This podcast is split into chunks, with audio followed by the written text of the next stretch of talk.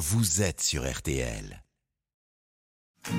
RTL Matin. On refait la télé, la quotidienne. Avec Isabelle Morini-Bosque, et on signale d'abord, Isabelle, l'émission Sur le front consacrée au fret maritime. Très exactement, au désastre du fret maritime, c'est sur France 5 nos achats voyageant dans des cargos de plus en plus immenses, de plus en plus nombreux, de plus en plus rapides.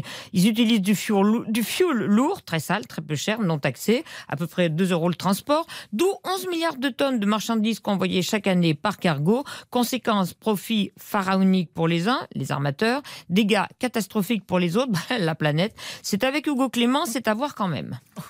Le transport, c'est aussi le, le thème de Patron Incognito, et ça, c'est sur M6. Alors là, j'ai adoré cet épisode, plus encore que celui de la semaine dernière, qui nous en apprend beaucoup sur l'univers des courses et des coursiers, et qui en apprend aussi beaucoup à Frédéric Murat, cofondateur en 1997 de coursier.fr avec son copain de toujours, Jérôme Clastre. 20 000 livraisons par jour sur des vélos cargo, des fourgonnettes toutes euh, électrico-écolo sauf le conditionnement, hein, parce que ça, c'est du gros plastique lourd.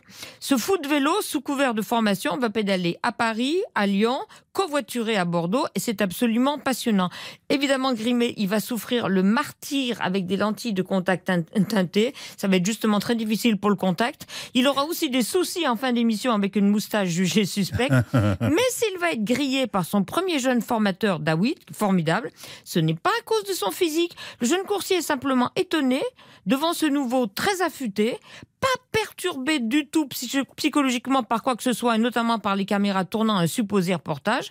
Et quand il voit ce même novice s'intéresser à une valise jetée dans une poubelle, il se souvient que son patron Frédéric Murat est fou de brocante, il l'a lu, et il se dit, ben bon sang, mais c'est bien sûr, ce Stéphane, c'est mon big boss. C'est qui Fred Murat? C'est toi. Non, pas Fred Murat. C'est toi, c'est toi. C'est qui Fred Murat? Je le vois, je le vois. À quoi? Non, mais t'es Fred. À quoi tu vois quoi? J'ai pas compris. Non, je suis sûr, t'es Fred.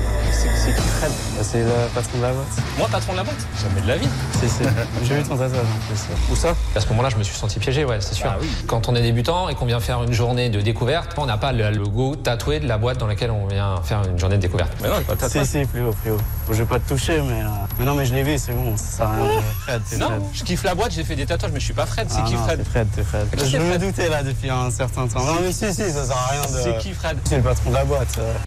Et oui, c'est le patron de la boîte et c'est la première fois qu'un patron se fait griller Mais oui, en j'allais dire, moins c'est la d'une première. heure. Voilà. La suite est absolument savoureuse et instructive. Si on, nous- si on, savoureuse, si on nous dire, vu qu'ils doivent livrer des pièces montées mais incroyablement hautes avec des vélos pas prévus pour ça. On en apprend beaucoup sur la jungle urbaine. Il y a des images sidérantes d'accidents et sur ce monde de livraison à la chaîne, chaîne de vélos bien sûr. Et je passe maintenant du transport urbain au transport euh, tout court, le transport que j'ai ressenti, mon transport amoureux, presque sentimental, amical. Je parle de mon coup de cœur énorme pour le feuilleton de TF1, le lycée Toulouse-Lautrec. Vrai nom d'un vrai lycée, je vous l'ai dit la semaine dernière, le seul établissement accueillant à ce jour des élèves pour moitié valides, pour moitié handicapés, chaque valide devant aider un non valide. C'est tourné avec de vrais handicapés dans le vrai lycée Toulouse-Lautrec, qui reste seul à ce jour. C'est magnifique, c'est cash, c'est utile, c'est nécessaire, c'est poignant, prenant, drôle. On s'attache à tous, notamment à la direction, Stéphane de Groot, Valérie Carcenti, la Liliane de scène de ménage, qui lutte pour la survie d'un établissement soumis à une inspection formaliste, peu au fait des difficultés des élèves au quotidien. Dans la distribution, on a Nesmerade, c'est une ex-élève de Toulouse-Lautrec qui est atteinte de myopathie. Elle montre vraiment une bonne vision du handicap et elle pousse vraiment à, à plus de projets que le handicap se développe dans le quotidien des gens après cette série en fait. Pour moi ça a été important parce que elle montre vraiment des côtés de ma vie, de ma vraie vie. J'ai du mal personnellement à exprimer. Cette série m'a aidé. Épisode